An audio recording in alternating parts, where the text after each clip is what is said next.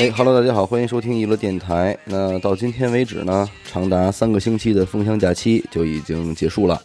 所以从明天开始呢，我们也将进入新的一年的更新节奏里。照例呢，还是在开始之前呀，来给大家介绍一下娱乐电台在二零二一年关于节目更新的一些变化和改变。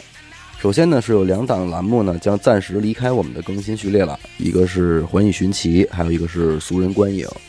呃，《环宇寻奇》大家都知道啊，是我们二零一九年初就在做的一档栏目，然后是二零二零年呢和吴哥一起合作，并且还开设了一个独立的子账号。那再一个呢，就是《俗人观影》了。大家应该也都不陌生啊，去年也是以每个月一期的节奏，在我们的大循环序列里边更新着。那之所以会停止这两档节目呢，原因自然也是多方面的啊，在这里就不向大家做更多复杂的解释了。反正呢，停一停总归是有好处的，对谁而言都一样啊。然后吴哥呢，也是终止了和娱乐电台的合作啊，不会再参与到我们的节目录制里来了。至于吴哥之后是否会继续在做播客呢？吴哥暂时表示的是，呃，不会再做了，但是呢，毕竟是暂时的嘛，所以各位也请放心啊。如果吴哥呢日后是在播客方面有了其他的动作和想法的话，我们也是会第一时间的帮助吴哥宣传给大家。那接下来呢，我给大家介绍一下娱乐电台二零二一年的大循环序列啊，每周一的零点，每周一的零点，自作主张、悬疑案件、雷迪哈哈灵异特辑会以这样的顺序依次更新。也就是说，这周一如果是自作主张更新的话呢，那么下周一就是悬疑案件，再下周一就是雷迪哈哈，再在下周一就是灵异特辑，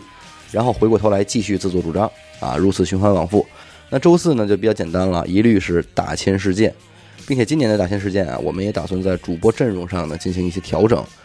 只要是主播们的时间允许啊，我们都会尽可能的以一种随机安排的开放状态来进行更新。也就是说，如果赶上大家都有时间的话，突然来一期这个八个人的大千事件也不是不可能啊。然后付费节目呢，依然是几探悬疑案件和几探身边灵异事这样交替更新，这个大家都不陌生啊。然后关于付费节目的更新日期呢，以前一直都是比较随机的。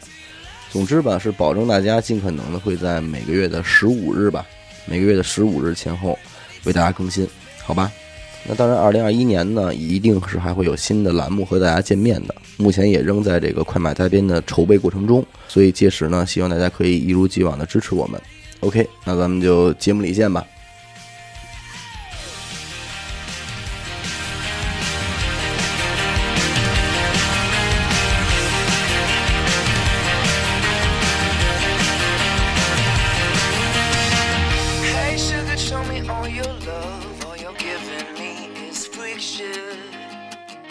say, sugar, what you gotta say?